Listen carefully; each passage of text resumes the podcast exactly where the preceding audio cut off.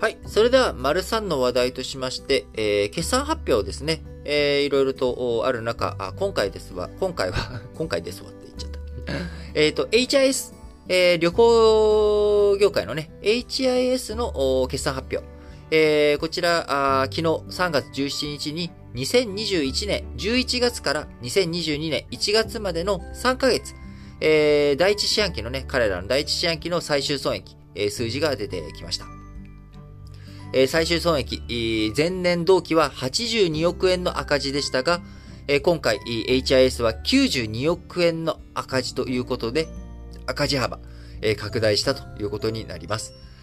新型コロナウイルスのオミクロン型の影響で旅行需要低迷が続いており、業績不振、えー、続いたことからですね、繰延税金資産を取り崩したことも響いて、えー、業績、去年よりも悪化ということになりました。えこの繰延税金資産というものは何かというとですね、えー、税金というものと会計の利益、えー、これはね、必ずしも一致しないというものです。えー、例えばですね、あの会計上、例えば、え減損とかね、あの起きたりすると、えこれは会計上は損失なんだけれども、えこう、なんでしょう、あの税務上、税務上は所得計算には関係しないということ。そのね、会計上勝手に落としたもの、損失について、えー、税務上でそれを受け入れてあげるっていうことはしないよっていう。まあ、こういったところでね、え、会計と税務の間に不一致というものが存在します。で、例えば、あなんですけれども、ちょっと HIS のね、決算書をちゃんと細かく見ているわけじゃないので、あくまでも繰延税金資産というもの、これのね、一般論の話をしたいと思うんですが、えー、要は、繰延税金資産というものは何かというと、将来税金が返ってくるよっていうものなんですね。えー、今ね、あの、損失として、えー、計上、会計上は損失として計上しているんだけれども、えー、将来、えー、その損失が税務上も認められたときには、税務上メリットがあるということです。例えば、えー、所得が、えー、100万円で、えー、税金があ30万円かかっちゃうっていう、そういう話があったとします。えー、そうすると、30%税金かかっちゃうと。ところが、えー、50万円損失が発生するとですね、えー、利益が、所得が100万円から50万円に引き下がるということになりますよね。そうすると、えー、税金払わなきゃいけない金額っていうのは15万円になるということで、えー、そのマイナス、損失の50万円には、えー、税金を減らすメリットが15万円分隠されていると。この15万円分隠されている税金が返ってくるというもの、えー、税金の負担が減らす、返ってくるって言ったらちょっと言葉が、えー、皆さんイメージがね、えー、つかみづらくなっちゃうかもしれませんけれども、えー、税金を減らす効果ですね。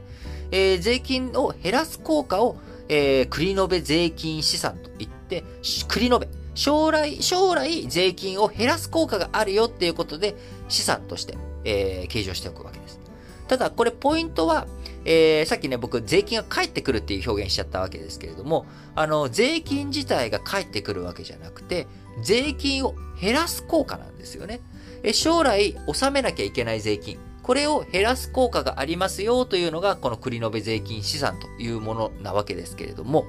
えー、残念なことにですね、所得がそもそも発生しなかった。税金減らすことできないんですよね。そもそも税金が、じゃあ、ゼロです。えー、赤字です。損失です。税金もう払えませんっていう状態。えー、その状態だと、減らす税金がないので、えー、繰延税金資産というものがあったとしても使えないということになるわけですよね。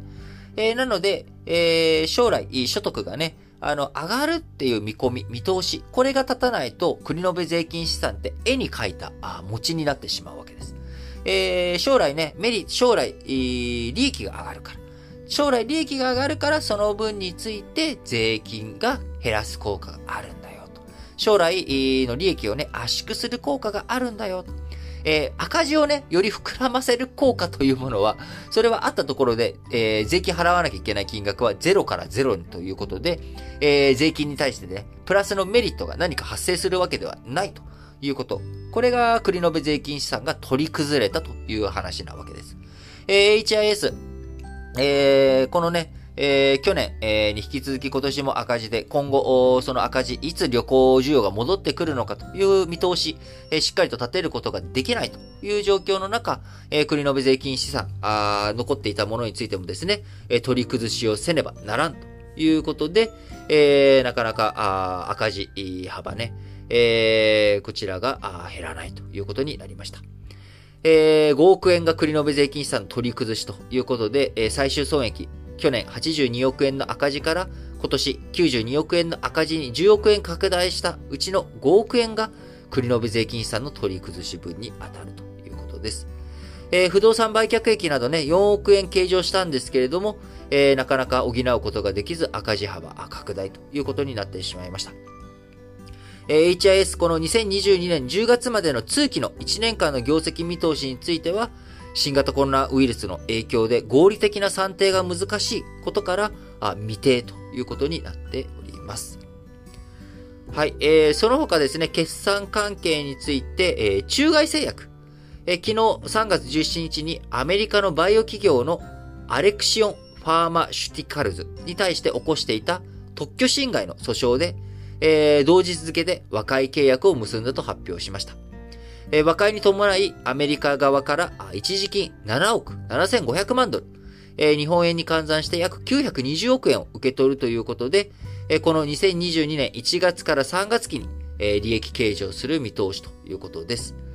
え、中外製薬、先月のね、2月時点の予想では、連結コア純利益が前期比微増の3125億円と6期連続の最高益見込んでおりましたが、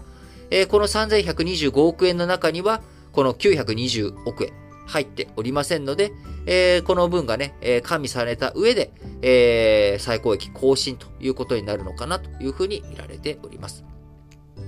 え、中外製薬、2018年、アレクシオンの持つ、え、発作性夜間、ヘモグロビン尿症の治療薬、ユルトミスリスが、えー、噛みまくりですね。まあ、要は、あアレクシオン、アメリカ側のね、企業が、中外製薬が持っている特許技術、えー、こちらを侵害しているとして、えー、製造販売差し止めを求めて提訴をしておりました。